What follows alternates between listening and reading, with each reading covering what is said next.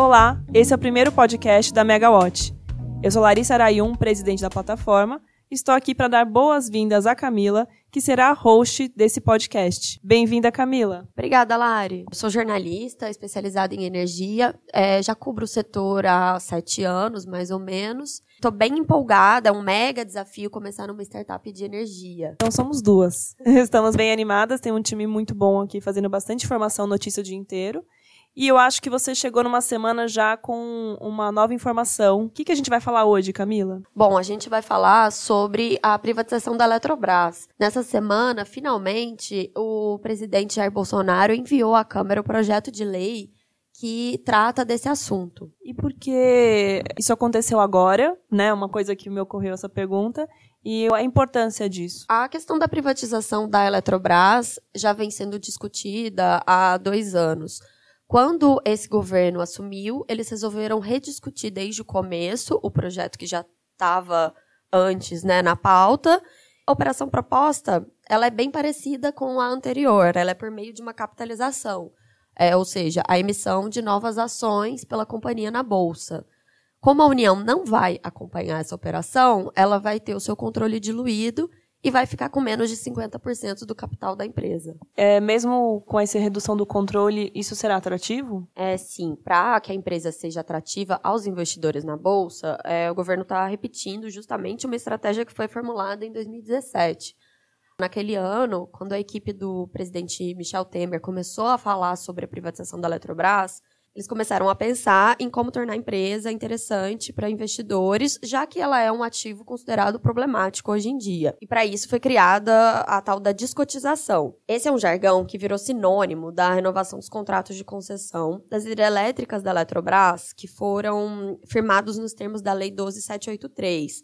A lei de conversão da polêmica medida provisória 579, ali em 2012 que criou o regime de cotas de garantia física e potência. A descotização é justamente um tema que a gente vai colocar mais informação na plataforma, né, Camila? Porque todo mundo tem dúvidas sobre isso. Exatamente. A Eletrobras teve mais ou menos 8 gigawatts médios de garantia física enquadrados como cotas. É, o que, que, são essas cotas? É uma energia pela qual ela recebe uma receita para operação e manutenção dos ativos. Só que o problema é que esse montante ele acabou não sendo suficiente para remunerar os investimentos necessários. E isso virou um prejuízo bem grande para a companhia. Um outro problema ali nas cotas, que foi identificado por especialistas e que também justifica a descotização, é que essa energia ela é livre do risco hidrológico, o famoso GSF. Nesse caso, o risco hidrológico ele é repassado integralmente aos consumidores pela tarifa. Com a descotização e a renovação das concessões, essa energia gerada vai deixar de ser comercializada compulsoriamente a um preço fixo e vai ser livremente negociada nos mercados regulado ou livre. A Eletrobras é que vai decidir isso. O risco hidrológico vai ser assumido pela geradora. Camila, além dessa mudança do risco hidrológico que será assumido pela geradora, eu ouvi falar mercado livre. Existe chance dessa energia chegar para esse mercado? Sim, essa energia vai ser comercializada de acordo com o que a Eletrobras decidir. A empresa vai ser livre para negociar. É por isso que a descotização deve ser feita de forma gradual e uniforme. O projeto de lei prevê um prazo mínimo de 3 anos e máximo de 10 anos. O processo vai ser gradual porque o mercado livre de energia poderá receber uma adição significativa de garantia física nos próximos anos, esses 8 gigawatts médios.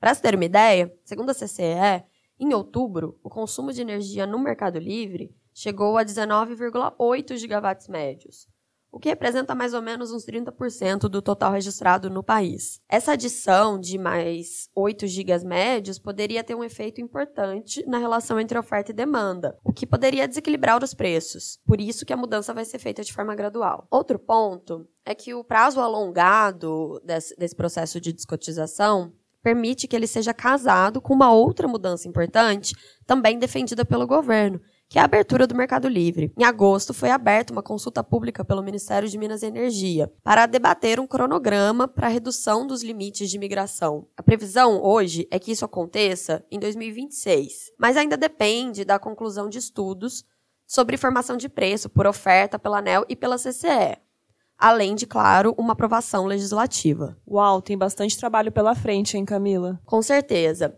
E a descotização é só uma parte do plano bem complexo de privatização da Eletrobras.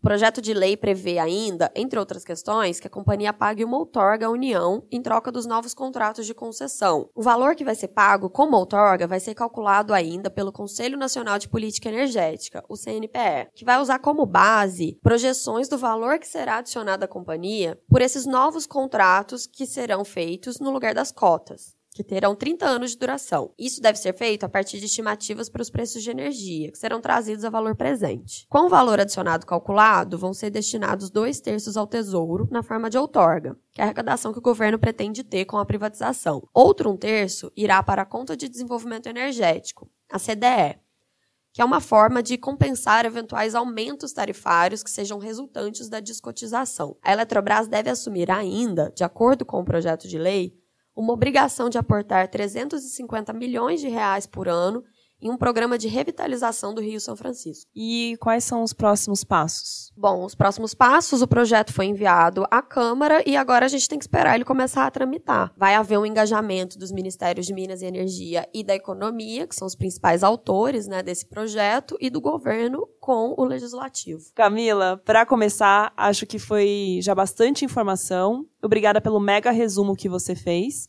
E eu acho que na próxima semana você já volta com convidados. Com certeza. E se você chegou até aqui, é porque você é um grande interessado em energia. Lembre-se, tem muito mais informação na nossa plataforma. É só acessar, o link está na descrição aqui do podcast. Aproveite que a plataforma está com acesso aberto por tempo indeterminado. O cadastro é fácil. Camila, até a próxima semana. E para finalizar, bem-vinda ao time Megawatt. Obrigada e até a próxima semana.